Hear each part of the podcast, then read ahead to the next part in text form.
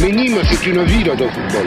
Je n'ai pas dit que Nîmes n'était pas une ville de football. Et elle est nîmoise, cette ouverture du score dès la 9 minute de jeu Équipe de Nîmes Olympique. Par cette victoire, Nîmes confirme ainsi ses prétentions du début de saison. C'est un fief du foot. Cette tribune que vous voyez toute rouge, c'est assez rare dans le foot français. Il y a un amour euh, immodéré pour ce club. Cet après-midi, encore une fois, le, public a répondu présent, donc euh, c'est magnifique pour nous joueurs, c'est super. Le 11 de Nîmes, l'émission du Nîmes Olympique sur Rage.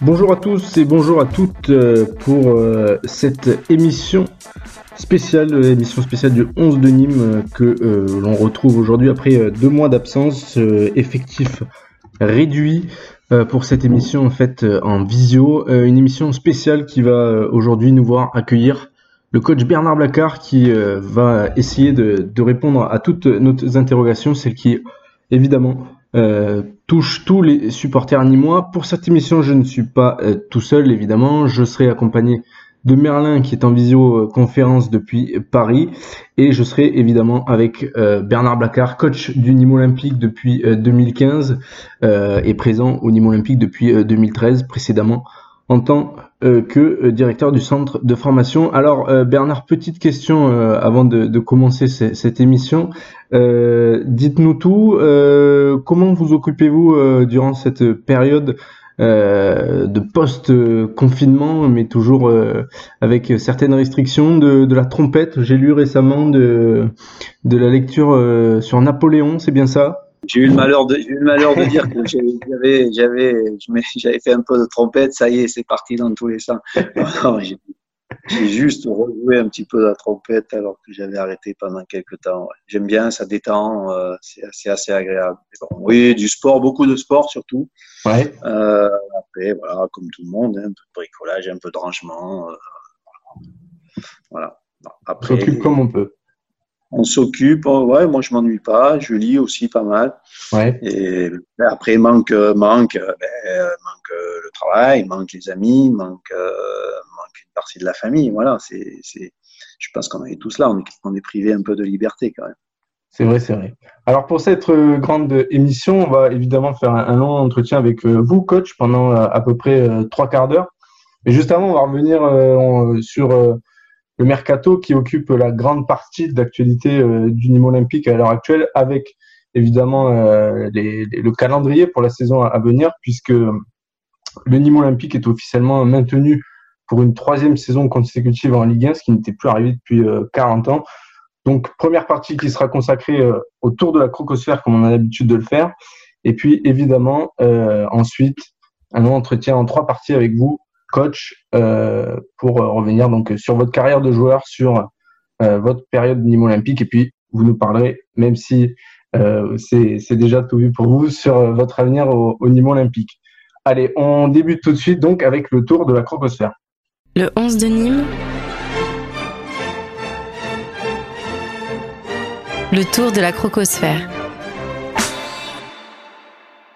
Tour de la crocosphère donc avec euh, Merlin. Merlin, on en avait parlé il y a, deux jours avec le coach qu'on avait eu euh, brièvement donc euh, en entretien. Est-ce que tu peux nous parler un petit peu de, cette actualité mercato et notamment avec Théo Valls qui normalement ne devrait pas prolonger? Oui, alors je vais essayer d'être euh, le plus rapide possible parce que pour éviter euh, les répétitions, puisqu'on l'a déjà vu avec le coach, euh, il y a une volonté de conserver les, joueurs cadres, ce qui est annoncé par, le club et notamment par le coach dans les médias. Euh, mais on a déjà beaucoup de rumeurs euh, concernant des départs. On a le départ de, de Théo Valls qui ne devrait pas prolonger a priori, sauf retournement improbable de situation. donc fin de l'aventure ni moi, peut-être un départ peut-être en Championship, en, Ligue 2 ou en Ligue 1. Euh, c'est quelque chose qui, qui n'est pas encore défini, mais en tout cas, euh, son, son, départ semble acté. Coach, un petit mot euh, sur, euh, sur ce joueur euh, que vous avez lancé ouais. en, en, professionnel et on sait, on pense l'année dernière à Antonin Bobichon que vous souhaitez garder. Et là, le, le cas se présente un peu pour Théo Valls qui n'a pas été prolongé.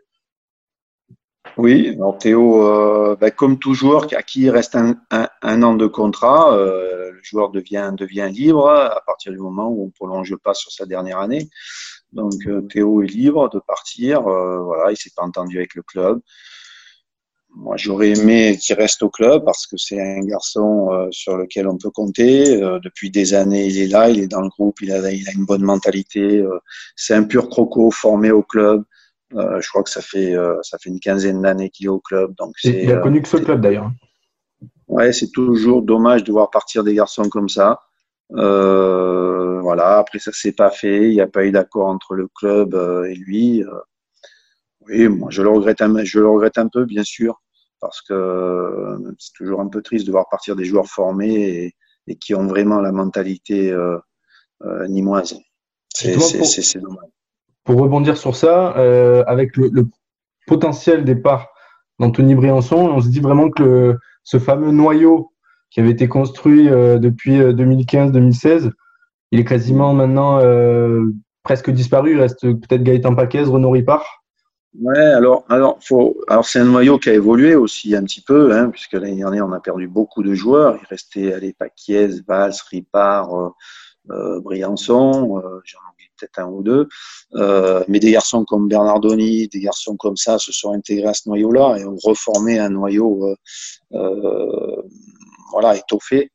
Donc, je veux dire, à un moment donné, qu'il y ait des départs, il ne faut pas qu'il y en ait de trop, mais après, ceux qui arrivent peuvent très bien euh, euh, compenser. Donc, euh, oui, il ne faudrait pas qu'il y ait une deuxième vague trop importante, à mon avis, parce que sinon, on va perdre, on va, on va perdre l'état, notre état d'esprit qui est notre point fort. Mais alors là, on enchaîne peut-être avec Lucas Bades, tu, tu, le connais un petit peu en plus, lui que, que ben, le coach le connaît également, puisqu'il a, il a formé, lui qui vient de, de Toulouse et qui va peut-être prolonger, c'est ça? A priori, donc oui, ça devrait se faire. Euh, les, le club et, et Lucas Biodès semblent s'entendre pour une prolongation d'un an. Euh, donc euh, génération 97. Euh, c'est pas un, un, petit, un petit un cœur, oui, de la même génération. et, jeune. voilà, c'est ça, c'est un jeune du, du club, donc voilà, donc ça devrait se faire pour une prolongation, peut-être encore en tant que plutôt remplaçant que titulaire, mais mais ça reste un joueur formé au club. Coach, peut-être un petit mot sur son ouais, c'est un, garçon, un garçon qui a des points forts, c'est un, un, attaquant, un peu comme Renaud Ripard, qui peut jouer partout sur les côtés, euh, qui a d'énormes qualités athlétiques malgré un tout petit gabarit, euh, garçon intelligent. Moi, je pense qu'il faut encore insister avec un garçon comme ça parce que parce qu'on n'est pas à l'abri d'une très bonne surprise. Genre, juste moi, je fais déjà une petite parenthèse euh, là-dessus. Euh, il a 22 ans, c'est même peut-être il est dans sa 23e année. Et pour autant, il, a... il, est, il, est, de fin décembre, donc il est à la limite, oui, il a, il a 22 hmm. ans depuis le mois de décembre. Cette chance-là que le, que le Nîmes Olympique offre, et notamment, je pense, sous votre égide, de donner la chance à des garçons qui arrivent à 22, 23 ans, qui sont pas encore à pleine maturité. Il y a très peu de clubs euh, pro qui, qui donnent cette chance-là, et encore moins en Ligue 1. Euh, ça, pour vous, c'est très important, je, je présume? Alors, un, c'est plus facile en Ligue 2, ça c'est clair. C'est pour ça que parfois, parfois, il vaut mieux être euh, un jeune, un jeune dans un bon club de Ligue 2 qu'un jeune dans un bon club de Ligue 1, parce que c'est très dur dans les clubs qui jouent l'Europe notamment de faire confiance à un jeune. C'est plus facile dans un club euh, moins, moins, moins UP. Euh, et il y a une chose, moi, qui m'a toujours surpris dans le football, c'est que à 19 ans, euh, à 19 ans, on tranche. Souvent, on dit le garçon sera professionnel ou pas professionnel, on lui fait signer un contrat ou pas. Moi, je pense qu'un garçon peut arriver à maturité un peu plus tard, notamment des joueurs comme ça, euh, qui sont peut-être pas les plus doux au départ, mais qui par leur travail compensent beaucoup de choses. Donc, euh, à 22, 23 ans, on n'est pas encore vieux et on a entre 19 ans c'est souvent l'âge où il faut prendre une décision pour que le garçon passe professionnel. Et 23, 24 ans, il y a une marge de progression énorme. On l'a vu avec certains joueurs chez nous, hein, des joueurs euh, qui à 20 ans n'étaient pas, n'étaient pas des titulaires en Ligue 2 et sont devenus des titulaires en Ligue 1 hein, par la suite. Je pense qu'on prend des décisions beaucoup trop rapides souvent dans les centres de formation, mais c'est le système qui est un peu comme ça. En tout cas, c'est ce qu'on lui, ce qu'on lui souhaite à, Lucas Boadès d'avoir le, même destin un peu que Renaud Ripard, notamment. C'est vrai qu'il avait percer un petit peu euh, après, ouais. Ou que Romain Del, Castillo. Mais aussi le mec qui a percé assez, assez jeune quand même. Mais tous, tous ces joueurs-là, on s'aperçoit ouais, mais tous ces joueurs-là, on s'aperçoit qu'il faut attendre 22, 23 ans. Alors quand vous devez prendre des décisions à 19 ans, parce que c'est ça, hein, en fait, hein, on passe pro à 19 ans ou pas, hein, bien souvent. Donc, euh, je trouve que c'est très tôt. 22, 23 ans, bon, ben voilà, oui, là, oui. Mais euh, on laisse pas le temps, on laisse pas assez de temps aux, aux joueurs de, de euh, voilà, de, de finir sa formation, je vais dire. C'est vrai qu'avant, la norme, c'était plutôt de, de, signer pro vers 21, 22 ans, et que maintenant, les jeunes, les jeunes joueurs signent assez vite euh, vers 18, 19 ans en pro. Ah oui, le système est fait comme ça aussi, parce que fin stagiaire, c'est 19 ans. Donc, quand vous avez 19 ans, vous finissez votre contrat stagiaire, c'est ou pro ou pas pro. Euh, Merlin, Et... on va... Ouais. ouais. on va continuer sur, du coup, sur les jeunes aussi, avec les deux joueurs prêtés par Bordeaux. Euh, mmh. avec le dossier Ben Raouk euh, qu'on pensait euh, boucler assez rapidement. Finalement, euh, Reda Amash c'est dans Objectif Gare que c'était pas encore fait, mmh. mais qu'il y avait une volonté des deux parties de, de, signer quelque chose. Donc, a priori, il devrait être ni moi, et je pense qu'on peut tous s'en réjouir. Est-ce que vous oui, a, ouais. je, je, je, crois savoir qu'il y a une date butoir, et donc tant qu'on n'est pas là date butoir, il n'y a pas le feu, mais euh, il y a une volonté de la part du club de, de, de le conserver, puisque la, la clause libératoire euh, n'est pas énorme, donc euh, c'est dans les clous, on va dire, des finances du Nîmes olympique, et il y a une volonté du garçon de rester chez nous, donc euh, je pense que c'est un dossier qui se fera en temps voulu sans problème. Un garçon qui a donné pleine satisfaction sur les, les 3-4 mois qu'il a ouais. pu faire à Nîmes.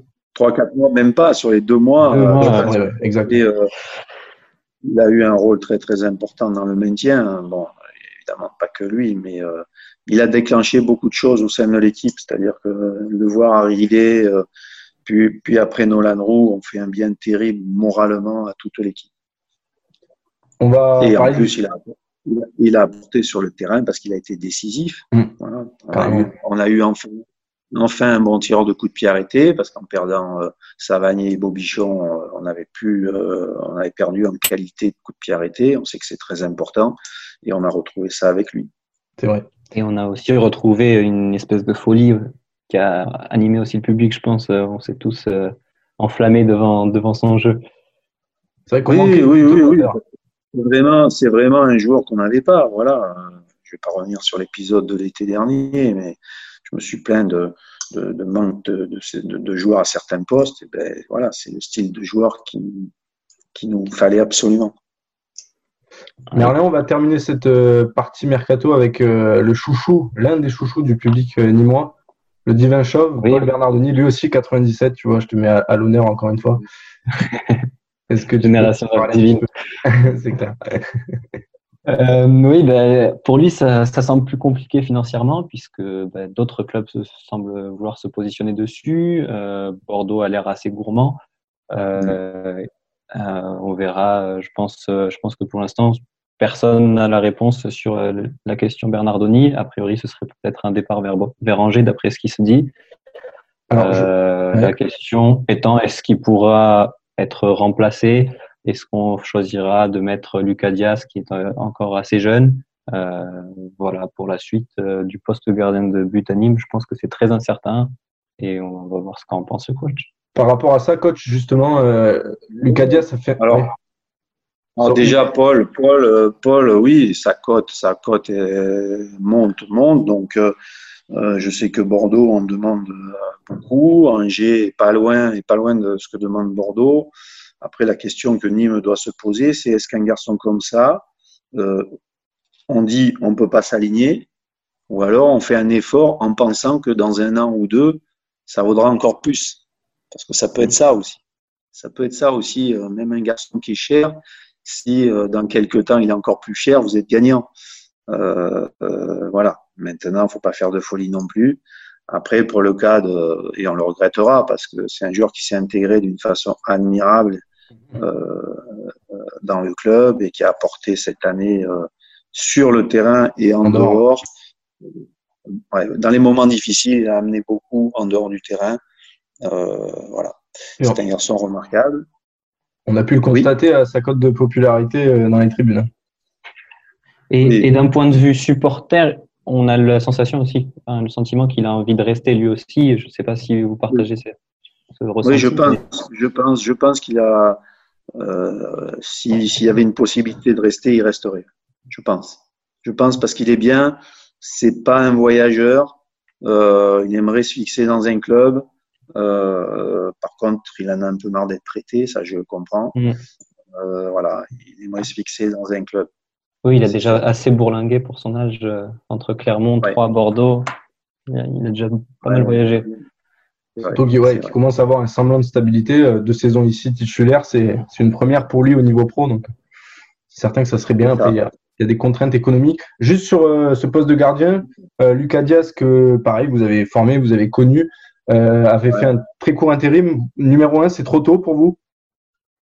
Ben, il a fait cinq matchs avec nous, il a été plutôt bon, même très bon, je trouve, même si on n'a pas beaucoup gagné quand il a joué. Manque un petit peu encore d'aura sur le terrain ou de, de leadership, je vais dire. Un gardien, c'est important, Euh, mais euh, il a montré des choses très très intéressantes. Je pense qu'en Ligue 1, c'est un peu tôt, peut-être. Voilà, c'est peut-être encore un peu tôt en Ligue 1. euh, voilà, il il doit nous rassurer sur sa fiabilité. Il a quand même parfois des petits pépins, des petits pépins physiques. Et un gardien, euh, faut pas qu'il en ait de trop. Donc il, voit, il doit nous rassurer sur sa fiabilité. Il est encore jeune, mais ça c'est le futur gardien du Nîmes Olympique. Ça, c'est une évidence. C'est une évidence. Est-ce que c'est trop tôt? Ça serait risqué quand même. Ça, ça- Ouais. ça serait risqué. Euh, mais de toute façon, il faudra un autre gardien parce que euh, le gardien, euh, après, c'est un gardien de 18 ans qu'il y a derrière. Donc, même s'il est très bon, voilà, il faut, il faut quand même être équipé. En Ligue 1, il faut être équipé. Peut-être qu'en Ligue 2, euh, c'est plus facile de tenter le coup. En Ligue 1, c'est peut-être un peu plus compliqué. C'est un peu tôt pour moi parce que il, est, il a été très bon quand il a joué. Il dégage pas encore euh, assez de fiabilité, et notamment au niveau athlétique. Quoi. Il a, il a des petits pépins qui, qui, voilà. Un gardien, il doit toujours jouer, toujours être là, jamais blessé. Justement, un prêt, par exemple, ça serait pas euh, envisageable? Pour lui, Oui, d'être prêté, oui. Euh, alors, est-ce qu'après, il faut qu'il soit prêté Pour moi, il faut qu'il soit prêté au moins en Ligue 2. Euh, être prêté en Ligue 2, trouver un club qui, qui fasse de lui le titulaire en Ligue 2, c'est pas non plus une évidence. C'est pas comme, c'est pas, même si, même si la Ligue 2 est à 22, euh, prendre un gardien de 21 ans pour en faire un titulaire en Ligue 2, c'est possible, c'est possible, c'est possible. Mais après, nous, on ne doit pas non plus trop se démunir. Hein. Oui, bien sûr.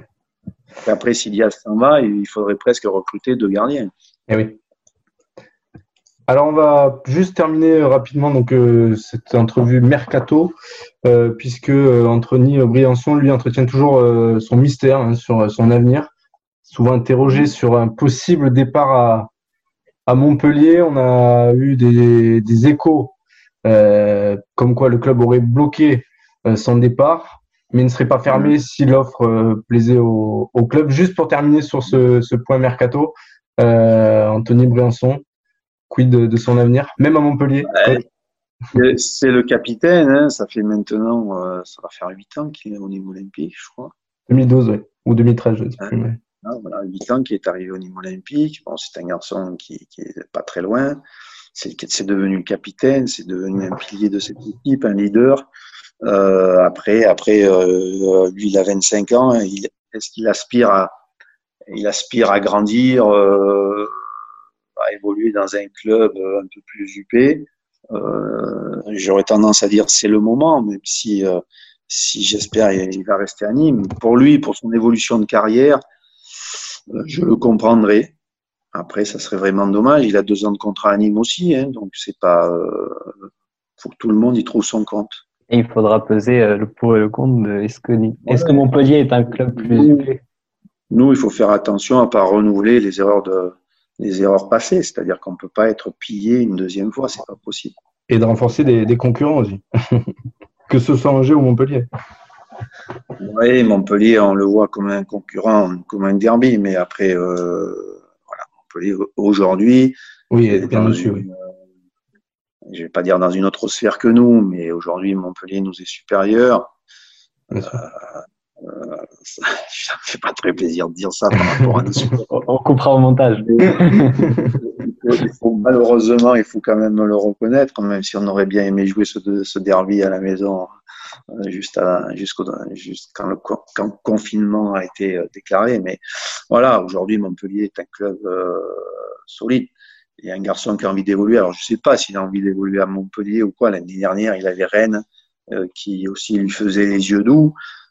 Bon, euh, s'il avait été à Rennes, il aurait connu une saison différente de ce celle qu'il a connue à Nîmes. On ne peut pas empêcher un joueur d'évoluer à un moment donné.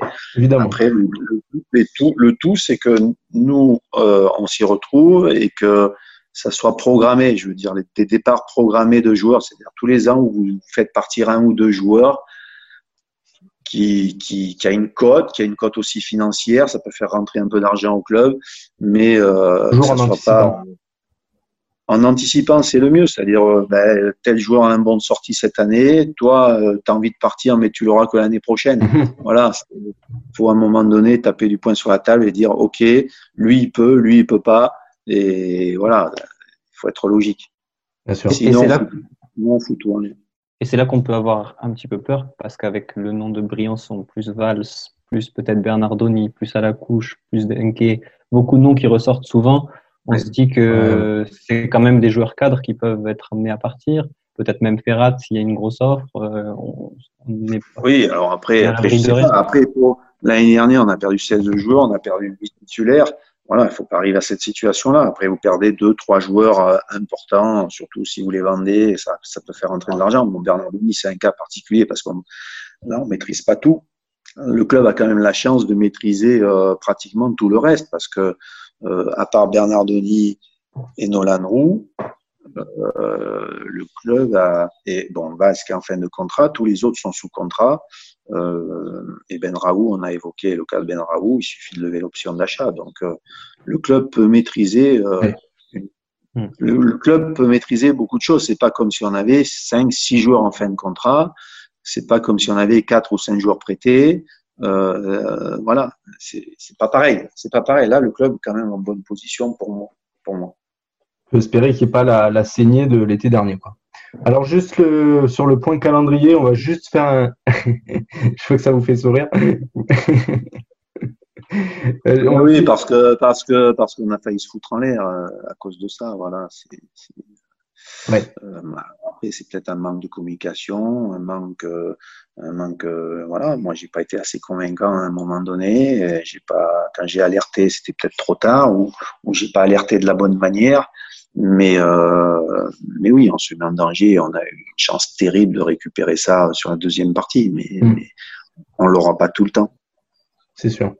Alors, on, garde ça pour, pour tout à l'heure, justement, la partie mercato et, et de ce qui s'est passé cet été. Juste un tout petit mot sur le, le calendrier, puisque comme je le disais en introduction, euh, le Nîmes Olympique s'est officiellement euh, maintenu euh, pour une, donc une deuxième saison consécutive, mais jouera euh, pour la troisième saison d'affilée en Ligue 1, ce qui était euh, juste euh, incroyable. Donc une, une première pour le Nîmes Olympique depuis plus de 40 ans.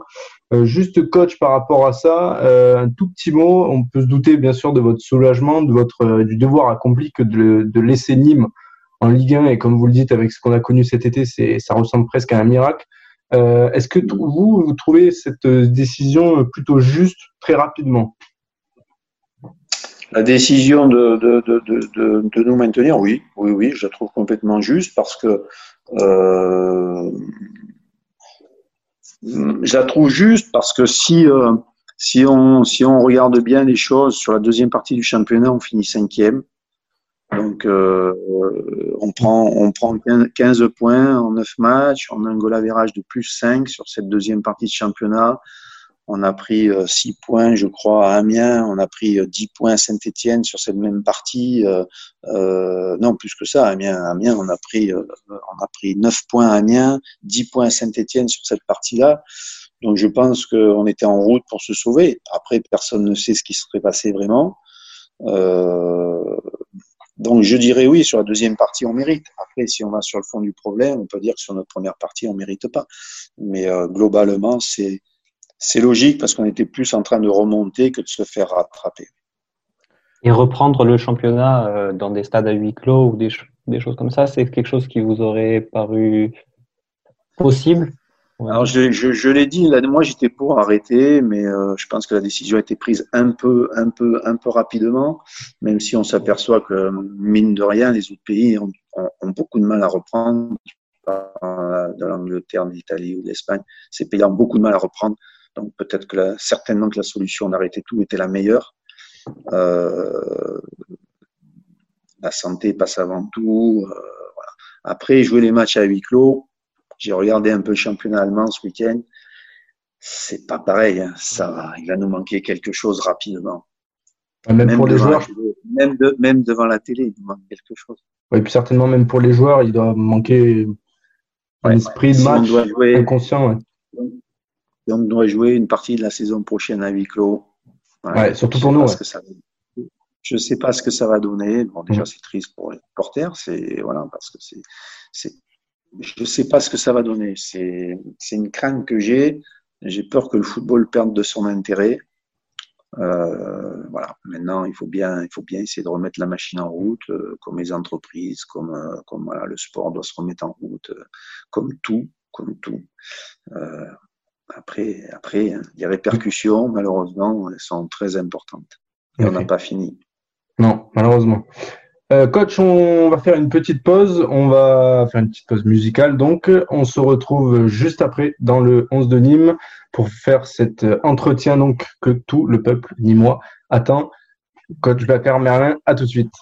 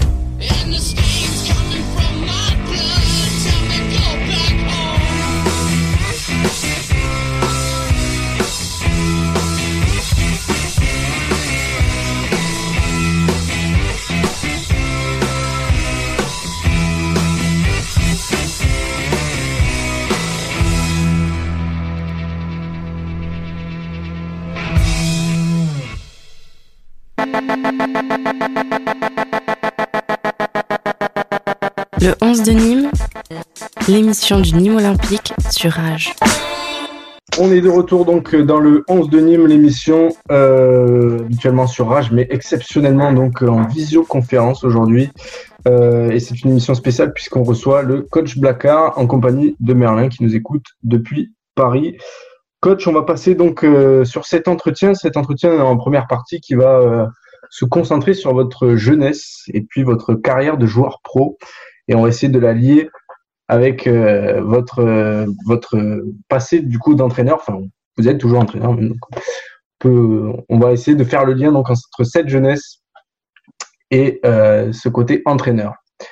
Première question, euh, on a lu dans un entretien avec le Parisien, mais également dans La Croix, vous évoquez votre enfance vécue dans un village de Charente, à Roubazières, c'est bien ça? Avec cinq frères, dont euh, François, qui est un qui est euh, un ancien DTN de la Fédération française de Cinq, frères- cinq- cinq- cinq frères et deux sœurs. cinq On frères et les sœurs. donc- oui, et du coup, euh, il y a aussi Jacques qui est évêque d'Orléans, si je ne me trompe pas. Euh, Donc, du coup, vous avez vécu dans une grande famille, une très grande famille. Je, je voulais juste rebondir sur ça. Vous, on vous voit Mhm. toujours, pour avoir échangé avec plusieurs joueurs, une relation très filiale, toujours dans le, le partage de vos joueurs. Est-ce que euh, cette enfance, elle vous a appris ce, ce partage euh, avec les autres? Euh, Je ne sais pas si ma question est assez claire. Est-ce que Oui, ça, oui, je sais pas. C'est, je sais pas. C'est oui, certainement. Chaque, chaque, que l'éducation que l'on reçoit chacun euh, influence la, la suite, bien évidemment. Oui, oui, oui. Moi, j'ai, eu la chance de, de vivre à la campagne, euh, euh, voilà, avec beaucoup de liberté, euh, avec des frères et sœurs, des amis autour de moi. Voilà, on était. euh, euh, il ne fallait, il fallait pas grand chose pour, euh, pour s'occuper. Voilà, un ballon et c'était très bien. Et, et le catéchisme, donc? À l'église Oui, jusqu'à, jusqu'à, oui, oui, jusqu'à pendant l'école primaire, oui, oui. Le temps de l'école primaire, à ce moment-là, à ce moment-là, tous les, tous les- j'allais dire tous les jeunes allaient au catéchisme à ce moment-là. hein. On jouait au foot au catéchisme. hein. Merlin, si tu veux enchaîner peut-être? Oui. Euh, alors, euh, et du coup, sur votre personnalité, euh, vous êtes quelqu'un quand même de très calme et réservé. Et, En euh, apparence, oui. en apparence, oui. Et ce qu'on voit sur le banc, en tout cas, du Nîmes Olympique, c'est que vous êtes quelqu'un de très calme autour d'une, on va dire, d'une d'une foule assez excitée. euh, Mm. Et ça, ça peut trancher avec euh, le l'excitation autour de, de Nîmes. Euh, Est-ce que c'est ce, ce caractère vous, vous a aidé, vous pensez, à être euh, à, obtenir des meilleurs résultats? J'ai pas toujours été très calme, mais je, je pense que quand on est entraîneur aujourd'hui, il faut prendre beaucoup de recul sur les situations. Le problème, c'est que le football, on vit, on vit, on vit des résultats. Euh, vous gagnez, vous êtes bon, vous perdez, vous êtes mauvais. et, c'est une vision à très très court terme.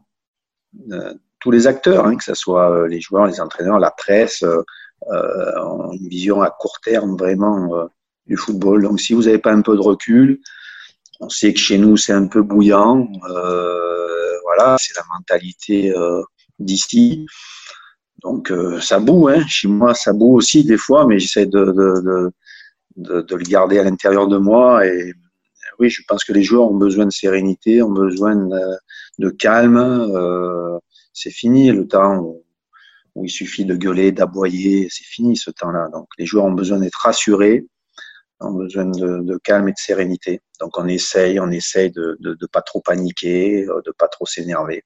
Parce que c'est assez amusant, par exemple, quand on regarde votre CV de, de, foot, on voit Toulon, Tours, Nîmes, on se dit, ça doit être quelqu'un de sulfureux. Et, euh, et puis on vous voit, euh, vous êtes quelqu'un beaucoup plus réservé sur le, sur le bord du terrain. Oui, je pense que je suis assez réservé de, de, de nature, voilà, mais euh, c'est pas pour ça que ça boue pas. Voilà, c'est pas pour ça. Mais je pense qu'aujourd'hui, euh, euh, les coachs doivent prendre beaucoup de recul sur. Vous savez, quand on voit des matchs à la télévision, quand il y a 60 000 personnes, et quand on voit un coach gesticuler ou crier sans arrêt, les joueurs ne le, le, voient pas, les joueurs ne l'entendent pas. Hein les joueurs ne l'entendent pas. Je, ça, mais c'est certain. Moi, je me rappelle cette année. Je vais vous donner juste un exemple. Cette année, on joue à Strasbourg. Et Florian Miguel, il est de notre côté, près du banc. Il est à quoi? Allez, 20 mètres de nous. Et je sens qu'il est en train de, de, de péter les plombs et de, il va se faire expulser. Je le sens. Je lui crie dessus. Jérôme lui crie dessus. Il est à 20 mètres, il n'entend pas. 32 minutes après, il se fait expulser.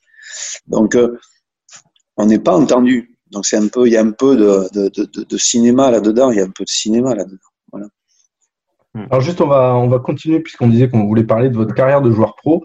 Euh, vous avez donc débuté votre carrière professionnelle à Bordeaux, club euh, professionnel le plus proche de votre village, je présume. Euh, vous débutez donc en tant qu'attaquant et aux côtés quand même de joueurs comme Alain Giresse, Bernard Lacombe ou encore Gernot Rohr. Euh, un passage de, de 4 Marius Trésor. Ah, également, j'ai raté. J'ai raté. René Girard. Ah, oui. Ah, René Girard, il me semblait qu'il est arrivé après. Vous avez pas joué une année avec vous. D'accord. J'ai joué une année. D'accord. Donc un passage de, de quatre saisons où, euh, où la presse vous considère comme un remplaçant titulaire, ce que vous acceptez comme euh, statut. Euh, justement, par rapport à ça, euh, vous avez une carrière qui a été donc bah, caractérisée par ce statut de, remplaçant titulaire, mais vous avez connu aussi, beaucoup de, blessures. justement, pour avoir parlé avec pas mal de joueurs du groupe, ils nous rappelaient quand même chez vous cette caractéristique d'impliquer l'intégralité du, groupe et de tous les joueurs et de responsabiliser tout un groupe. Est-ce que euh, votre carrière de joueur et votre expérience personnelle de joueur euh, vous a énormément marqué pour justement essayer d'intégrer au maximum euh, de joueurs, vous, quand vous étiez entraîneur? On a, on a toujours l'ambition de, de, de, laisser personne sur la route. Voilà, même, même pour moi, un joueur blessé, on doit le voir souvent, on doit discuter avec lui souvent. C'est des périodes très très difficiles. Donc, j'ai vécu de graves blessures, donc je sais de quoi je parle. Mais euh, après, on a un effectif à notre disposition. Euh, c'est le but, c'est de tirer le maximum de chacun d'entre eux. On peut pas tous les faire jouer, euh, mais le but, c'est de les faire progresser, de tirer le maximum de chaque joueur. Voilà. Donc, euh, pour moi, aujourd'hui, les relations humaines sont très très importantes avec les joueurs parce que euh, entraîner une équipe c'est pas pas le plus difficile. Aujourd'hui, ce sont les relations humaines qu'il y a euh, à l'intérieur d'un groupe, euh, le coach avec ses joueurs, les joueurs entre eux, le coach avec son staff, les joueurs avec le staff, et j'allais dire euh, le staff avec avec avec la direction. Voilà, c'est ça qui est important, surtout dans un club communal, surtout dans un club communal. Alors à Bordeaux, vous avez l'occasion. Je ne sais pas si je sais pas si j'ai répondu à la question. Si si, plus ou moins, si si moi, en tout cas, je ne sais pas si Merlin, ça lui convient, mais moi, ça me convient. moi, ça me convient parfaitement. Euh, à Bordeaux, vous allez connaître un, entraîneur qui sera champion du monde ensuite et un qui sera euh, champion d'Europe par la suite. Ces deux entraîneurs-là sont Aimé Jacquet et Raymond Gotax. Deux approches, je me doute, différentes totalement en termes de coaching et de, management. Euh, mais est-ce que c'est deux personnages qui vous ont marqué, je présume, pour vous, pour la suite?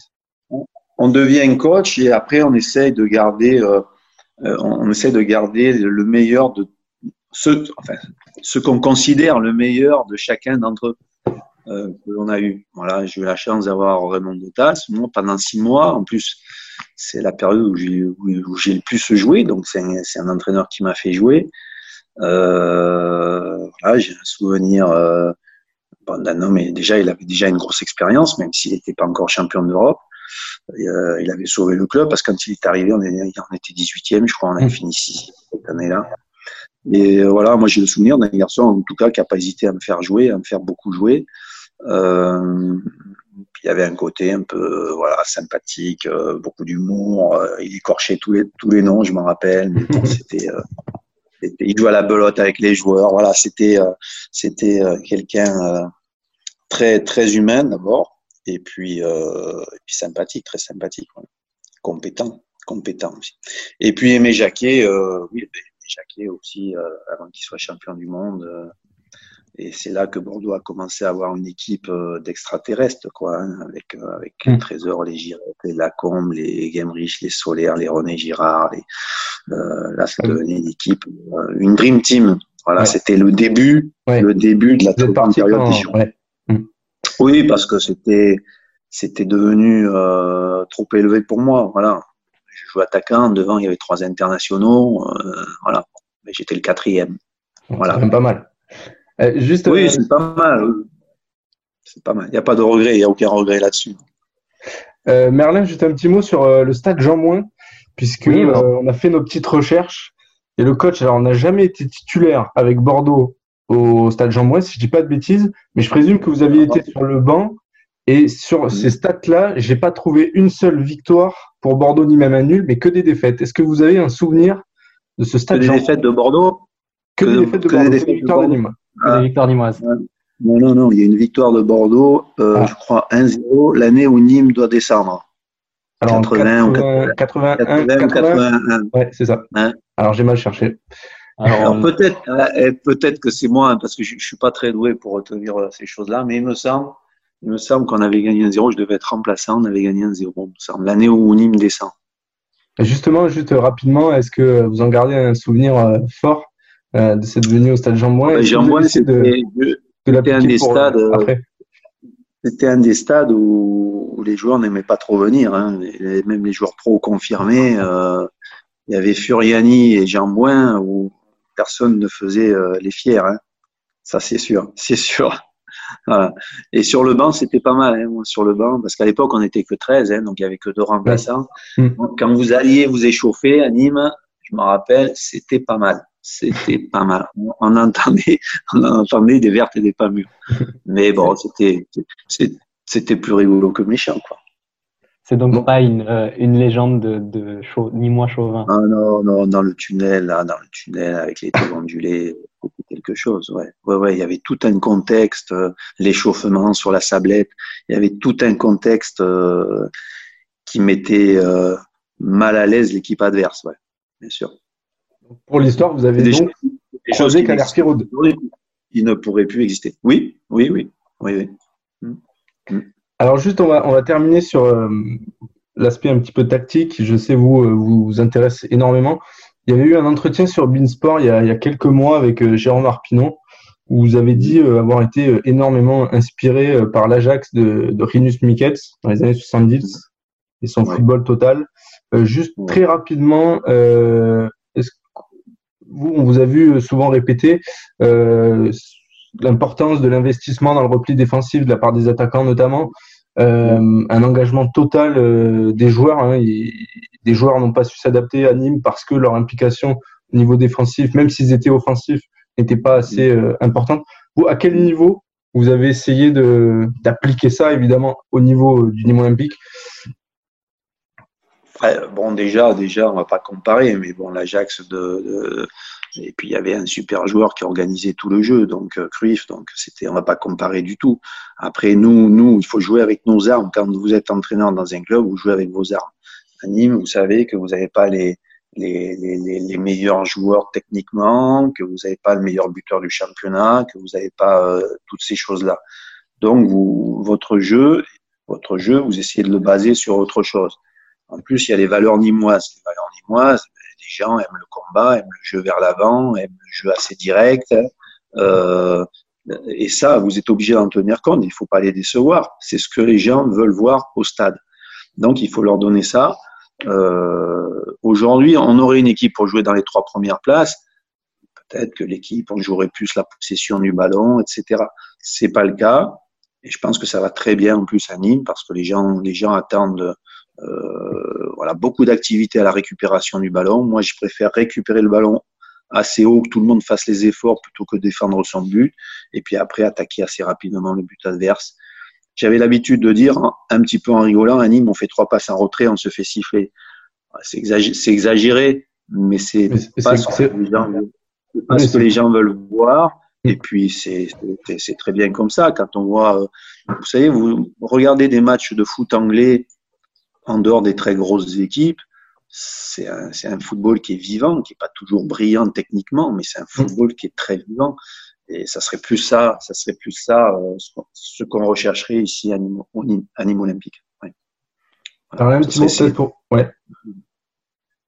Il faut jouer, il faut jouer en fonction du contexte, en fonction de, de ce qu'attendent les supporters, le public, et en fonction des joueurs que vous avez.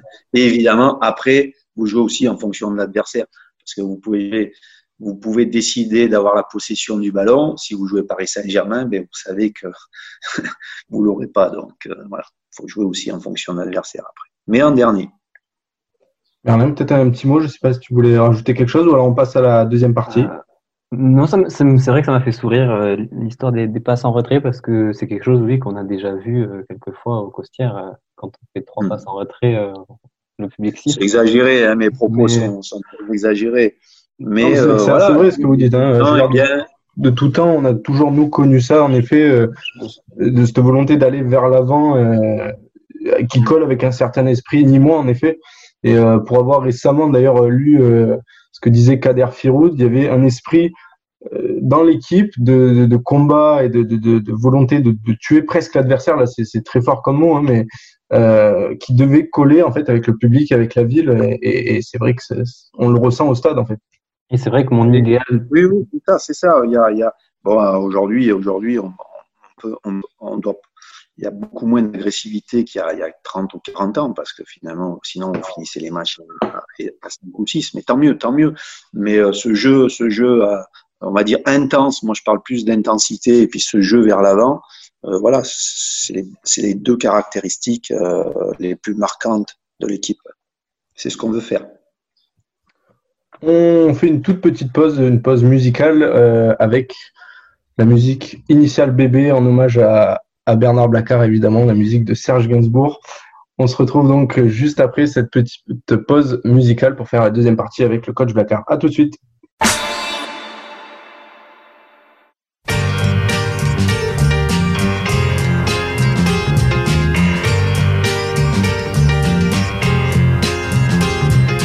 Une nuit que j'étais à me morfondre dans quelques pubs anglais du cœur de Londres, parcourant l'amour monstre de Wells, me vint une vision dans l'eau de Cels.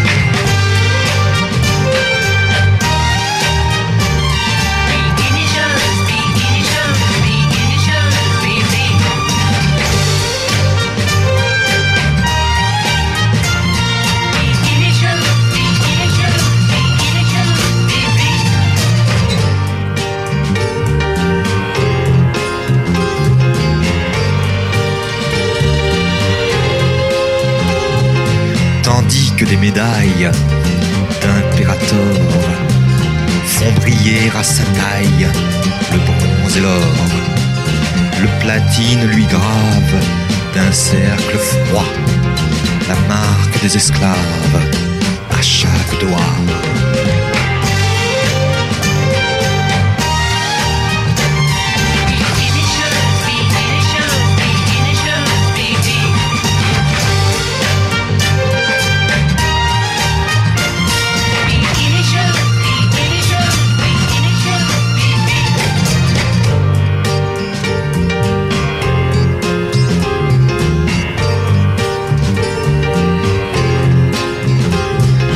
Jusques en haut des cuisses. Elle est bottée. Et c'est comme un calice à sa beauté. Elle ne porte rien d'autre qu'un peu d'essence de guervin dans les cheveux.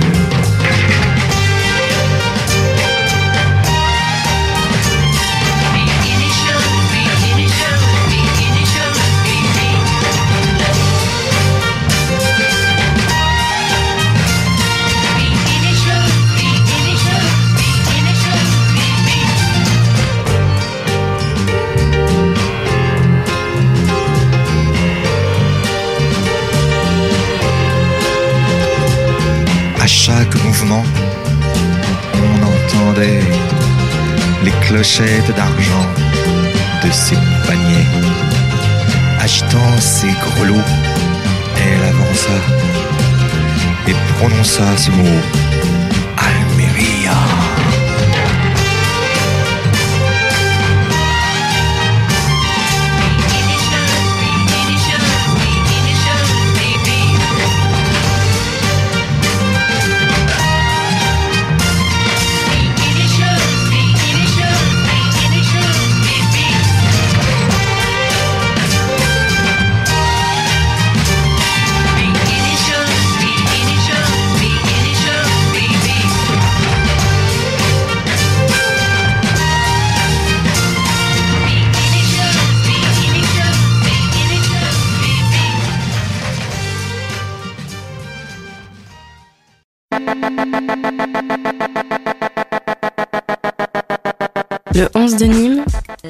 l'émission du Nîmes Olympique sur Rage. Allez, on est de retour donc dans le 11 de Nîmes, l'émission euh, spéciale euh, Bernard Blacard. Émission euh, qui n'avait plus lieu depuis deux mois, mais donc on retrouve un invité exceptionnel. Je suis en compagnie de Merlin pour cette deuxième partie d'émission. On va évoquer sur cette deuxième partie votre, évolution de joueur vers entraîneur, puisque je vous rappelle que le coach a donc fini sa carrière à Lunel, si je me trompe pas, et c'est là où vous avez débuté votre carrière d'entraîneur? Oui, c'est là, oui, quand, euh, je me suis blessé euh, gravement, enfin, c'était ma deuxième blessure très très grave. Donc à 26 ans, euh, j'avais commencé à passer mes diplômes d'entraîneur, donc je me suis retrouvé entraîneur à Lunel. Voilà, j'ai trouvé, il fallait trouver un club, c'était tard dans la saison. Je me suis installé à Lunel pendant des années après. Donc on s'ensuit Montluçon, Vergès, puis de nouveau euh, Lunel. Euh, Oui. Arrive 2004, où vous arrivez donc au Grenoble Foot 38. C'est là votre première expérience à la tête d'un centre de formation, si je me trompe pas. Euh, Oui. Puis Tour en 2012, puis au bout de quelques mois, vous arrivez pour euh, récupérer l'équipe l'équipe première en Ligue 2 de Tours, que vous sauvez d'ailleurs de la relégation. Malgré cela, vous ne continuez pas et vous arrivez donc en 2013 euh, sous l'ère Jean-Louis Gazot en tant que directeur du, centre de formation de Nîmes.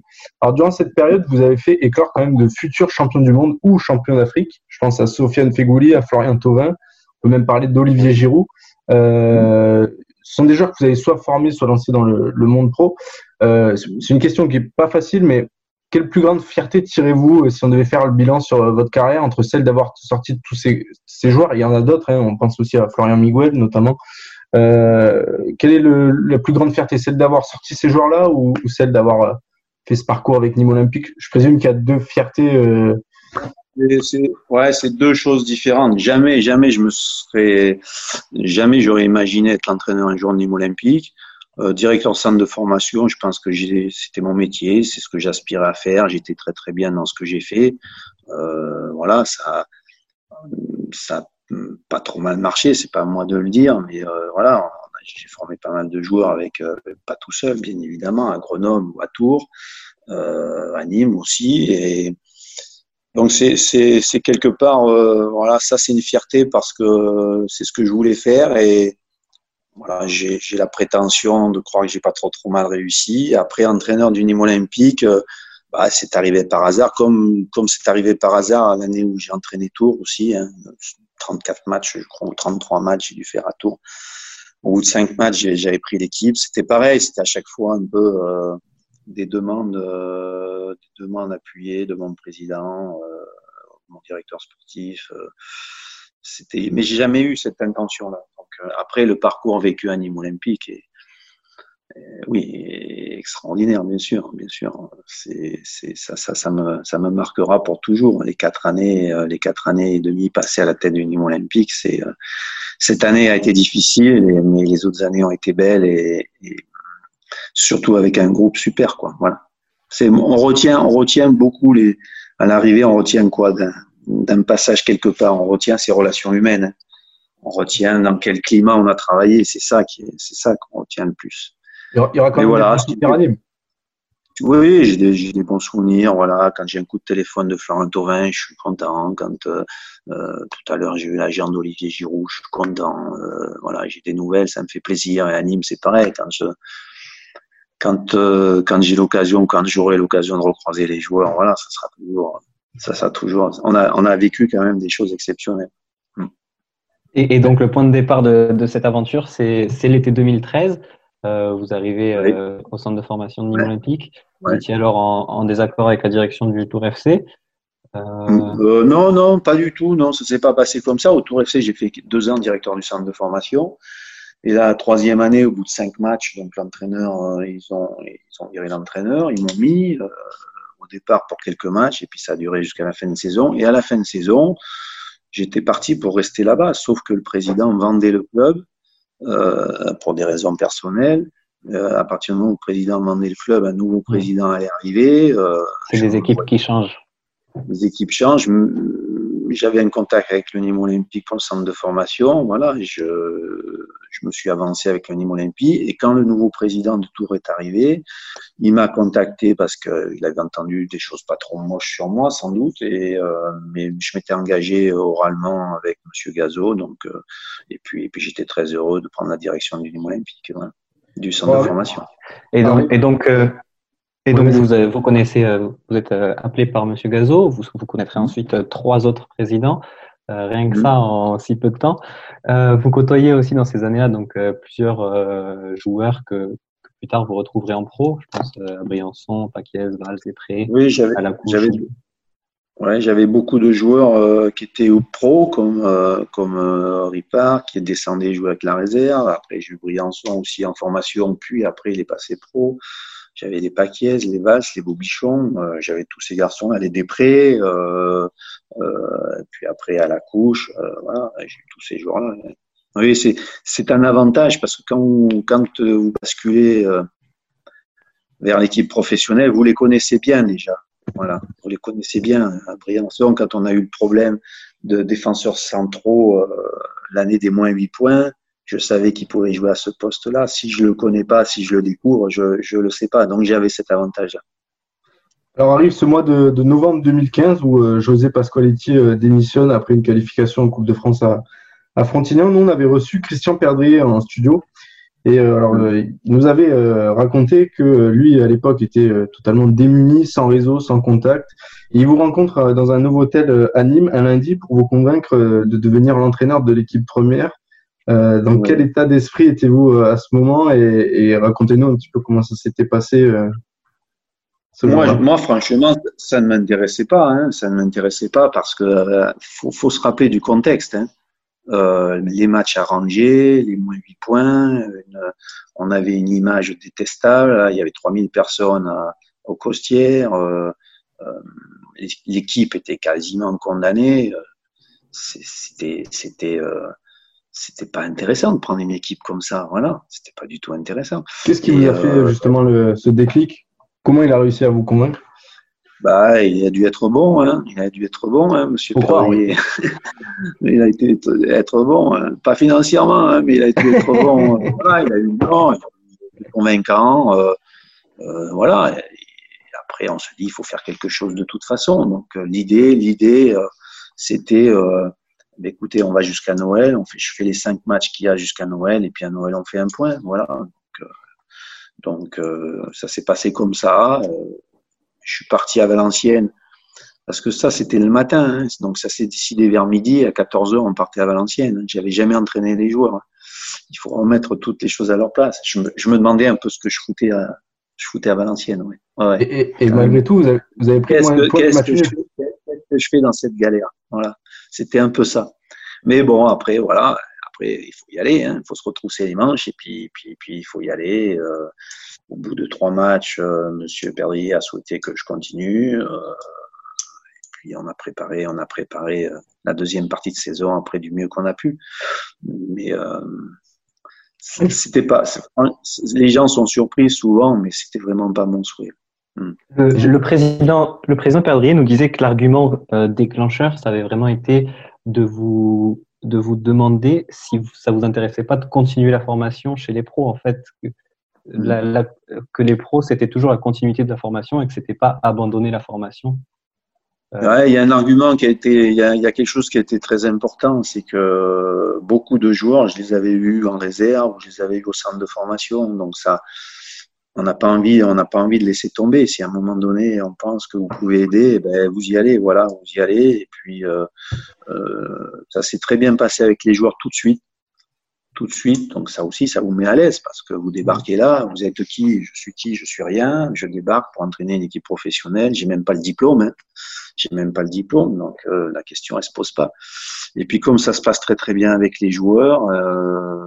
On se dit, euh, et que le président après vous dit, ben, tu vas aller jusqu'à la fin de l'année, on se dit pourquoi pas. J'ai dit, président, ok, allez, je vais jusqu'à la fin de l'année, mais par contre, vous me suivez dans, mes décisions, vous me suivez dans, dans, ce que je veux faire parce que voilà, j'avais des idées assez précises sur ce que je voulais faire. J'avais rien à perdre. Moi, j'avais rien à perdre. Je voyais l'équipe de la tribune, je connaissais des joueurs, donc j'avais le recul.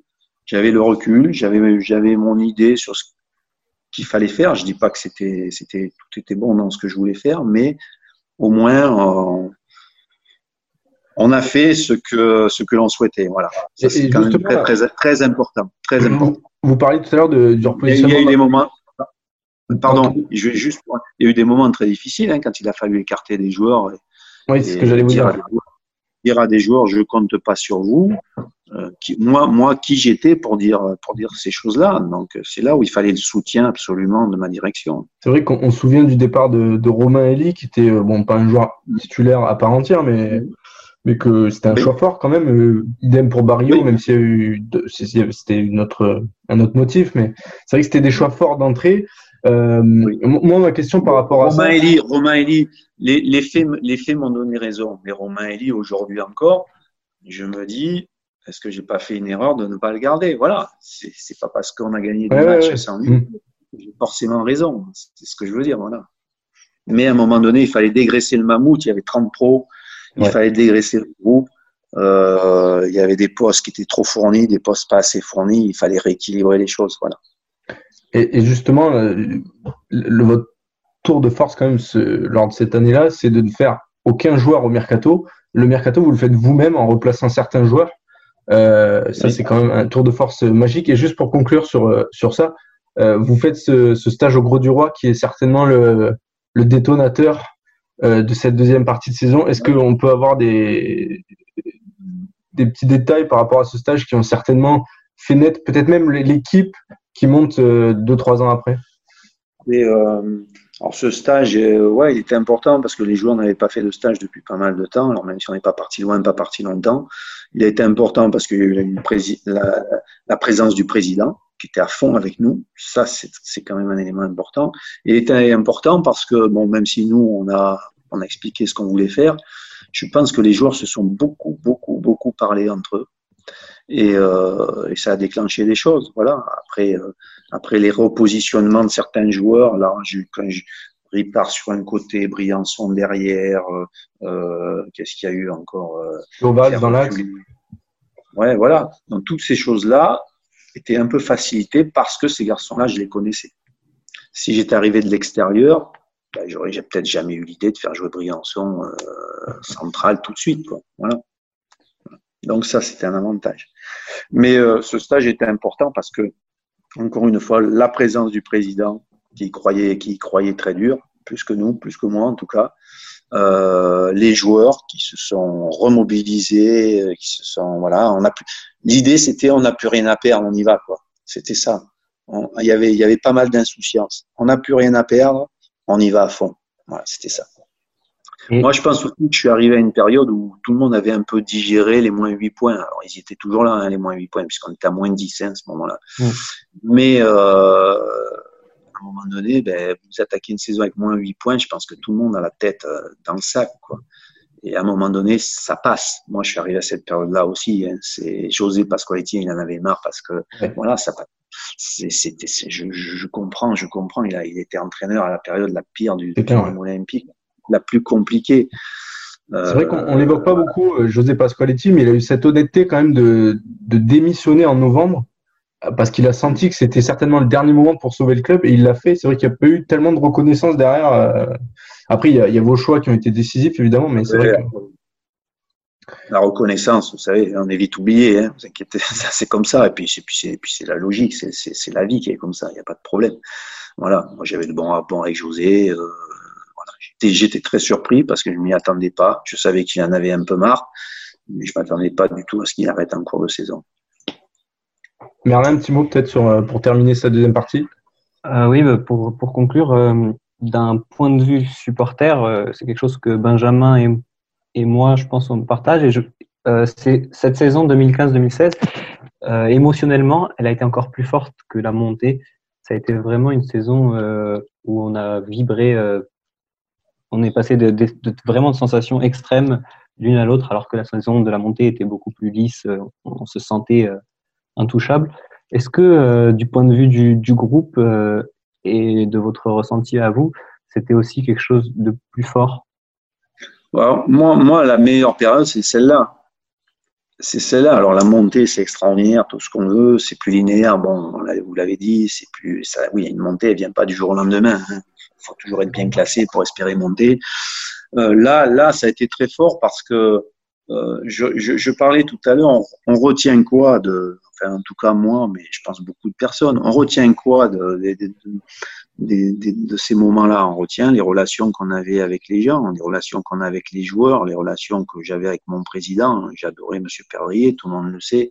Et on, on, dit pas, on dit pas assez le rôle important qu'il a eu dans ce maintien. Et il a été moteur aussi.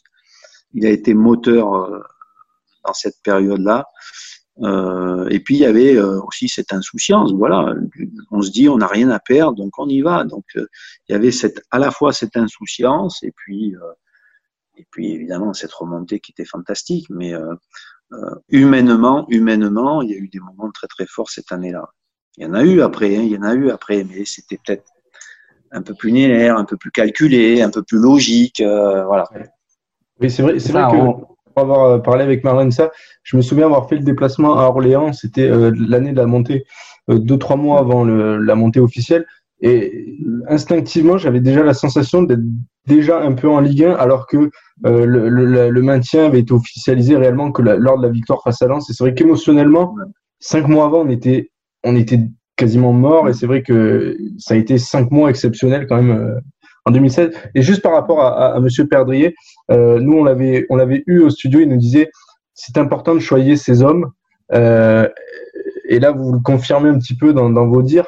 Est-ce que c'est quelque chose qui vous a manqué euh, et qui vous manque, vous, depuis euh, deux, trois ans? Même nous, en tant que supporters, c'est vrai qu'une parole officielle nous manque un petit peu de cette image d'un de patron qui défend les intérêts du club. Euh, je, me doute que c'est un peu pareil pour, euh, pour le staff et les joueurs.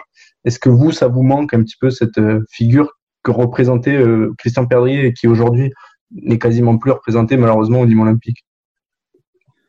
Bah, en tout cas, euh, moi, je m'entendais relativement bien avec lui. attention, hein, on a eu des, on a eu des discussions houleuses, hein, même très très houleuses.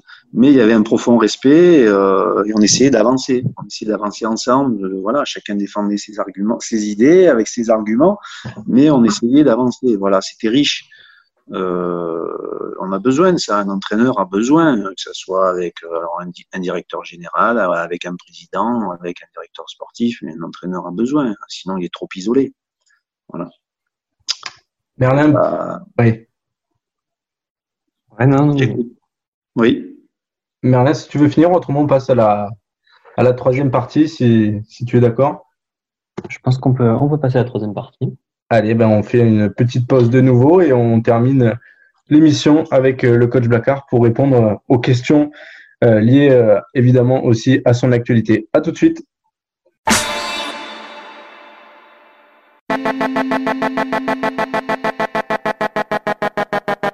Le 11 de Nîmes, l'émission du Nîmes Olympique sur Rage. Allez, de nouveau pour euh, la troisième et dernière partie du 11 de Nîmes, l'émission, avec euh, pour euh, cette nouvelle émission le coach Blacard qui répond très chaleureusement et gentiment à nos nombreuses questions. je suis accompagné de Merlin pour cette émission spéciale. troisième partie, donc, qui sera consacrée aux questions plutôt diverses qu'on a reçues de la part de, nombreux supporters du Nîmes Olympique par rapport à, votre passage au, au Nîmes Olympique. Euh, la première question, euh, peut-être que Merlin, tu voudras euh, en parler, c'est celle des cas des non francophones. Oui, alors c'est une question qui, je pense, revient souvent quand on parle du coach Blacard. C'est les joueurs non francophones n'ont jamais réellement su s'imposer à Nîmes. Est-ce que c'est plus lié à un problème d'intégration au club ou bien euh, c'est euh, c'était vraiment un hasard et je pense bon, déjà à Vlaco Dimos et à Dudjevic qui étaient plutôt des choix de, de Laurent Boissier notamment. Euh... Déjà, déjà on n'en a pas eu beaucoup. Hein. On n'a pas eu beaucoup de joueurs non francophones. Je pense que euh, je vais pas parler des choix, hein, d'avoir recruté ces jours-là ou quoi, mais euh, euh, euh, il y a une barrière, c'est la langue. Lorsque, lorsque un joueur euh, est en France depuis trois ans et qui parle pas un mot de français, on a un problème. Donc, euh, euh, je pense, je pensais à Pana qui était un peu comme ça. Donc, quand- cette année, quand on a recruté Duljevic et Stojanowski, moi, la première condition, c'est qu'ils prennent des cours tout de suite et en un ou deux mois déjà, ils peuvent échanger avec leurs partenaires.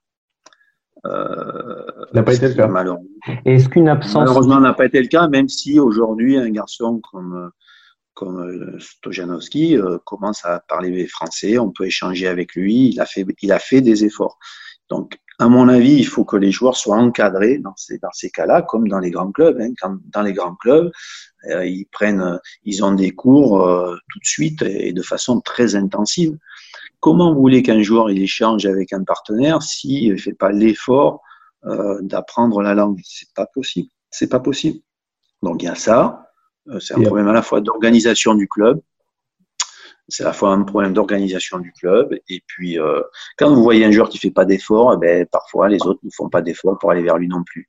Et encore une fois, euh, alors, je ne sais pas ce que son avenir sera, hein, mais en ce qui concerne Vladko, euh, il parle de mieux en mieux français, on échange de plus en plus, c'est intéressant parce que c'est un garçon très intelligent en plus, donc c'est c'est- c'est assez intéressant. Donc Vous on n'a pas eu assez. aujourd'hui? On n'a pas, on en a pas, on a, oui, oui, oui, oui, je l'ai vu vendredi dernier, on a parlé en français. Ah, C'est bien, il parle français quand il joue plus à Nîmes. Non, elle parle de Vladko Stojanowski.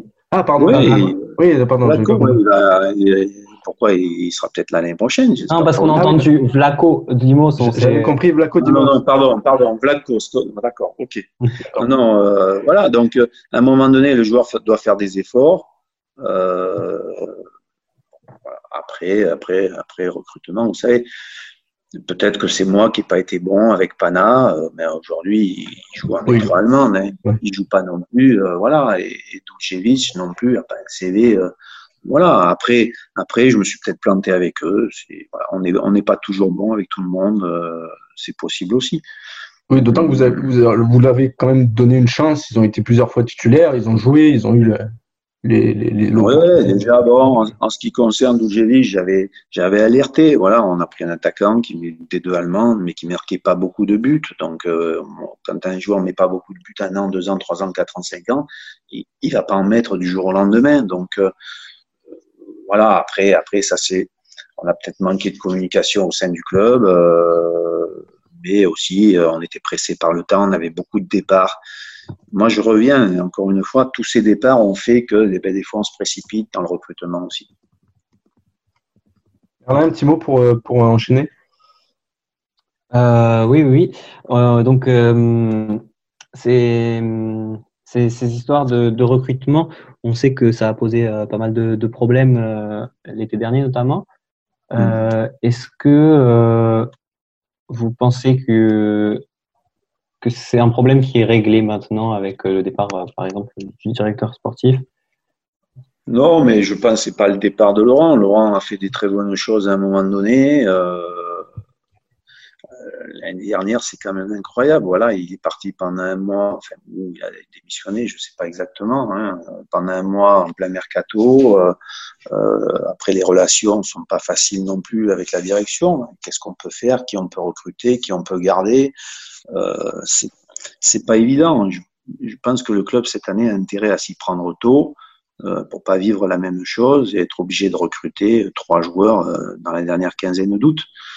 Après, aujourd'hui, euh, Laurent est plus là, euh, Reda Hamash est arrivé, euh, qui a une expérience de recruteur. Euh, Est-ce que le club va se structurer avec euh, avec d'autres personnes dans le recrutement? Je le souhaite fortement parce qu'on était on était le seul club à la limite à ne pas avoir de cellule de recrutement, Ligue 1 et Ligue 2 confondues. Donc Laurent faisait beaucoup de choses. Comment? Ce Ben, cas euh, En tout cas, l'idée c'était de développer la cellule de recrutement, oui. qui n'est pas oui. encore effectif, donc. Euh, je je sais pas, mais l'idée elle était là, c'était de se renforcer, d'avoir des recruteurs ou des, des, des- des gens qui, oui, voilà, d'avoir des recruteurs autour de Reda Hamash. Voilà. Juste pour, euh, pour terminer par rapport à, à cette histoire, euh, on sent dans, dans, vos propos que vos plus belles années à Nîmes ont été les, les deux premières, on va dire, en tant qu'entraîneur pro à Nîmes. Depuis la montée Non, non, non l'année dernière a été belle aussi, hein, attention. Hein. Même cette année, cette année, malgré les difficultés, euh, euh, on va retenir les deux derniers mois. Et puis voilà. Mais l'année dernière était une belle saison, une première saison en Ligue 1. Euh, alors la Ligue 1, c'est encore autre chose. Hein. On rentre dans un autre monde. Mais euh, évoquer vos relations avec euh, avec euh, notamment votre président et, et, votre ancien directeur sportif. Sans rentrer dans les détails, je, je me doute que vous l'avez à chaque fois évité pour pas rentrer dans la polémique. mais est-ce que ça, aurait, ça, ça, a eu certainement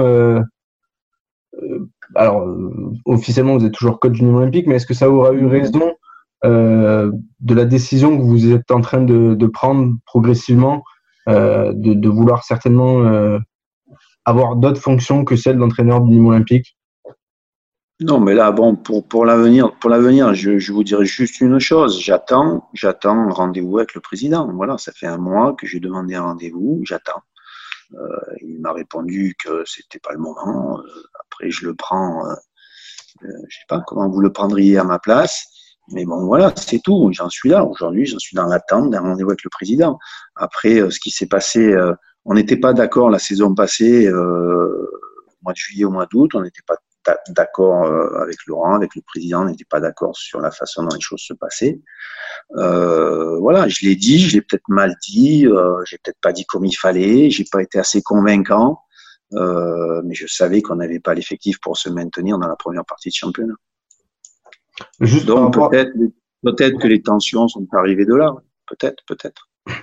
Par rapport à cet entretien avec euh, Rani Assaf, vous êtes officiellement toujours sous contrat jusqu'en 2023. Euh, ce, oui. ce rendez-vous, sans rentrer dans, dans, les détails, il concernerait euh, quelle, quelle cause, quel motif euh, pour le mercato, pour la saison prochaine? Aujourd'hui, je suis entraîneur du Nîmes Olympique. J'ai trois ans de contrat, donc avant d'envisager quoi que ce soit, ou une reconversion à l'intérieur du club, euh, ou une retraite, ou, euh, ou un départ, c'est de rencontrer le président. Voilà. J'attends. J'attends. Il m'a demandé d'attendre. J'attends. Euh, voilà. Je pense que on perd du temps. Moi, je perds du temps. Lui, euh, le club perd du temps parce que parce que il faut avancer aussi pour la saison prochaine.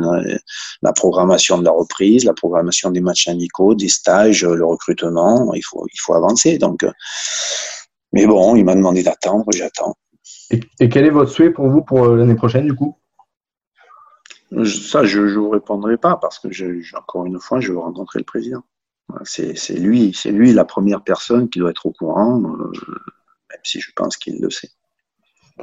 Euh, on a eu beaucoup de questions également sur votre relation avec. Désolé euh, de ne pas répondre plus précisément. Non, mais il n'y a, a, pas de souci. Il n'y a pas de souci. Euh, juste, euh, on a eu beaucoup de messages par rapport à, à Jérôme Arpinon. Euh, on en entendait beaucoup parler depuis l'été dernier sur votre relation. Euh, au début, ça avait été euh, vu comme un duo qui marchait parfaitement. Vous, le, le, le flegme, la patience, pas la froideur, mais le l'eau, je dirais, euh, en contraste avec un caractère beaucoup plus sanguin qui, qui voilà. juste, quelle est votre relation par, par, rapport à lui? On disait qu'il y avait quelques tensions. Qu'est-ce que Qu'est-ce que vous avez à dire par rapport à ça? Est-ce que vous le voyez prendre pourquoi pas votre suite? Je ne sais pas si c'est dans les années à venir D'une manière générale, avec Jérôme, j'ai de très bonnes relations. Après, euh, euh, c'est comme, euh, j'allais dire, tout couple. Quand vous travaillez pendant quatre années et demie ensemble, il y a des moments où ça va un peu moins bien. Euh, et puis, voilà, c'est comme ça. Mais globalement, avec Jérôme, euh, on, on, se complète peut-être assez bien parce que parce que voilà, parce que je suis peut-être plutôt calme et lui est plutôt chaud bouillant. Euh, On a vu ça. Jérôme, Jérôme a passé ses diplômes d'entraîneur, il a des compétences, il a l'ambition d'entraîner, d'être numéro un jour, et c'est c'est complètement logique. Voilà, c'est complètement logique. Pour vous, ça serait la continuité. Ben, il y aurait une forme de continuité. Après, moi, j'ai pas à donner mon avis ou quoi que ce soit, mais euh, euh, il y aurait une forme de continuité. Il a l'avantage de connaître le club et de connaître les joueurs. Parce, parce qu'il est. Euh, Est-ce que c'est, est-ce que, est-ce que ça sera lui? J'en sais rien, j'en sais rien. Si on me demande mon avis, si on me demande mon avis, je le donnerai. Euh, mais, voilà, c'est pas, on me demandera pas mon avis. Parce que pour vous, il, est quand même, euh, enfin, il est arrivé il y a plus de dix ans au club en tant que préparateur physique. Aujourd'hui, il serait à maturité pour être numéro un, éventuellement dans un club. Il a, il a énormément travaillé. Euh, il a passé ses diplômes, mais croyez-moi, c'est pas facile à passer. Euh, aujourd'hui, il a d'expérience. à un moment donné, euh, en tout cas, lui, il vise, il vise un poste de numéro un, ni ou ailleurs. Mais c'est mhm. complètement logique. Le club l'a, l'a, l'a, envoyé, non, l'a soutenu dans, dans, quand il a passé ses diplômes. donc, voilà. En tout cas, c'est un candidat, c'est un candidat logique. Merlin, un truc, euh, une truc, quelque chose à, rajouter? Ben, je, je, vais conclure euh, en disant que, ben, donc on en parlait tout à l'heure de, de, Kader Firou, euh, vous êtes dans la hiérarchie de la longévité en tant que coach de Nîmes Olympique. Vous êtes non, il, a, il, a, fait combien? Il a fait 10 ans, non? Non, plus que ça. Il a, il a fait deux périodes il où, et il a plus de 5, je crois. Ouais. Plus de 20 années. Il a fait mais une vingtaine d'années en plus. Ouais, ouais, plus que ça. Sans mais derrière, derrière lui. Je ne le, battrai pas. Hein. Aïe, aïe, aïe. non, mais vous n'êtes pas loin quand même. Vous êtes deuxième maintenant. Vous êtes deuxième. Ouais. Ouais, deuxième, ouais, ça prouve, que, euh, ça, prouve que le métier d'entraîneur est un métier pas très stable, surtout aujourd'hui. Et, ouais. voilà une sacrée performance que vous avez fait là. Ça aussi, hein. Moi, ça fait 4 ans et demi. Je pense qu'il y a peut-être besoin un peu de sang frais. Il y a peut-être besoin un peu de changement pour tout le monde. Mais je sais, je sais pas. Euh, aujourd'hui, aujourd'hui, un entraîneur, ça reste quoi? Un an, deux ans quelque part, et ça s'en va. C'est comme ça. C'est comme ça. Vous, par rapport à ça, vous sentez une certaine lassitude euh, par rapport à votre groupe ou même euh, personnellement le niveau pro qu'il y a une certaine lassitude? la, lassitude, ça va, ça vient. Euh, après, c'est les gens autour de vous qui vous donnent la patate ou pas. Donc, euh, et quand vous êtes entraîneur, vous avez intérêt à donner la patate à vos joueurs, hein, parce que sinon, euh, voilà, quand, quand, vous avez moins d'énergie, euh, les joueurs le ressentent et c'est compliqué. Et il y a eu des moments dans la saison où oui, j'avais moins d'énergie, où il y en avait un peu marre. C'est presque, c'était le monde à l'envers. C'était les joueurs qui me soutenaient. C'était le monde à l'envers. Mais euh, après, après, on se remet vite. Hein. Je sais qu'à Noël, euh, la semaine de vacances à Noël m'a fait un bien fou. Je me suis remis en question. Et puis je me suis dit, bon, allez, il reste quatre mois et demi. On va aller s'arracher. Et puis on va essayer de se maintenir. On va essayer de faire un bon recrutement, une bonne préparation. Et puis on a mis un plan de bataille avec les joueurs. Euh, avec les joueurs, on a mis un plan de bataille ensemble. Qu'est-ce qui était important, grosso modo? Qu'est-ce qu'il fallait faire? Qu'est-ce qui était important pour y arriver? Et euh, quels étaient nos atouts et qu'est-ce qui était important pour y arriver. Et puis après, les joueurs l'ont mis en application. C'est ça qui est bien. Voilà. Le mercato, le mercato faisait partie des choses importantes à réaliser, bien sûr. Et donc, vous sembliez étonné quand même de, que je puisse vous, vous comparer à Fierro. Donc, donc, je finis pour terminer juste la motivation ou la lassitude, ça, ça, ça, ça arrive, mais ça peut repartir très très vite après dans l'autre sens. Voilà, on est comme ça et c'est pareil pour tout le monde ça donne de l'espoir pour la suite. rien vous savez, euh, demain, demain j'arrête d'entraîner Nîmes Olympique si c'est le cas et j'entraîne pas. Peut-être que dans trois mois, euh, j'aurai une envie terrible d'entraîner quelque part. Mm. comme ça. Pas, à Montpellier quand même. J'habite entre les deux. J'ai beaucoup de supporters nîmois là, où j'habite. Il faut que je fasse attention. Non, Montpellier, ça, a failli pendant quelques années, c'est plus, voilà, d'actualité. Vous avez trouvé le, bon club languedocien. Oui, oui, non, mais moi, question état d'esprit, mentalité, je, me plais énormément et je me suis énormément plus animé. Euh, Merlin, est-ce que tu veux terminer par un petit message pour, euh, pour terminer l'émission? Moi, j'en aurais un petit, mais si tu veux, tu veux, tu veux y aller. Euh, je t'en prie. Si tu en as en tête, je t'en prie. Non, mais moi je voulais euh, vous dire, euh, quoi qu'il arrive, bah, déjà merci pour euh, cet entretien. On a fait près de deux heures d'entretien, pas loin, un, tout petit peu moins, mais c'était vraiment très sympathique de, de, votre part de, de nous avoir accordé autant de temps. Et merci pour votre patience, parce qu'on sait ce qui s'est passé malheureusement pour nous. juste voilà, bah, si on n'a pas la possibilité de, de, vous revoir à Nîmes, on, l'espère. Hein, en tout cas, si un jour il y a il y a un déconfinement possible, euh, bah, vous dire merci hein, pour euh, pour tout ce qui s'est passé euh, pour nous à Nîmes. On, on, aurait bien voulu terminer la saison en vous voyant au stade et, et vous rendre un, un hommage, quoi qu'il se passe pour vous pour pour la suite. Je crois qu'on on peut on peut pour pour Merlin et pour moi. Euh, on a souvent été, euh, on a souvent parlé de Kader Firoud de, de la part des anciens. Et je crois que nous, si on a la possibilité d'être là dans, dans 30, 40, 50 ans, on pourra dire qu'on a connu euh, Bernard Blacard. Donc, euh, donc voilà, on voulait. Ah, je suis tout petit à côté de Kader. Tout petit, tout petit. Petit, mais, mais deuxième désormais. Ouais. Plus derrière lui. Écoutez, moi, moi, moi je vous remercie, c'était sympa. Et, et, voilà, malgré les petits problèmes techniques. Oui. Euh, juste euh, pour, pour vraiment finir, euh, on a reçu vraiment beaucoup de messages pour vous dire tout simplement merci de la part de, de nombreux supporters nîmois de, de, nous, de vous dire en fait merci, de vous rendre hommage, d'avoir retrouvé cette fierté d'être nîmois, ce qui est quand même quelque chose pour un entraîneur qui je pense est, est certainement très glorifiant en fait. donc voilà, si vous avez peut-être un, un, petit message à laisser euh, aux supporters du Nîmes, aux Nîmois, peut-être même aux Gardois, parce que je pense que désormais votre votre réputation a dépiocé les, le, le, stade des Costières et même les, les, frontières de Nîmes. Donc, si vous avez peut-être un, un, message à, à, laisser aux supporters de Nîmes, oh, mais ça, fait, de le faire. ça fait tout simple. Ça fait tout simplement plaisir. On est toujours touché, voilà, par par par par, ces mots-là. On est touché. Le public, le public aux Costières encore une fois, j'ai connu le public avec 3000 personnes quand ça allait pas du tout contre contre Tours justement, et puis quand on voit après les stades pleins, quand des stades pleins, comme voilà, comme contre Lens l'année on s'est maintenu, comme Paris après Marseille, enfin bon, c'est c'est des grands moments, donc euh, ça, ça restera de toutes les manières. Après, je suis pas encore parti du olympique. Hein. moi, j'espère rester, peut-être pas au poste mais euh, euh, si c'était le cas, tant mieux. Si c'est pas le cas, tant pis. en tout cas ces moments-là euh, resteront gravés pour moi, tout simplement, tout simplement. Des, bons et grands moments. Eh bien, c'est noté, je pense qu'ils auront entendu le, message. C'est le moment de, nous quitter, de vous dire euh, bien merci à vous deux, messieurs, euh, en espérant ben, pour, euh, pour vous, coach, de, de pouvoir vous recroiser sur Nîmes, on n'en doute pas. Et, et, de toutes les manières, oui. Et voilà, et pour Merlin, du côté de Paris, on lui souhaite un bon retour sur Nîmes prochainement. Ne venez pas à Paris. il, fait beau, il fait beau à Paris Magnifique, un temps magnifique. Mais... D'accord, bon, ça va. J'ai pas encore la piscine.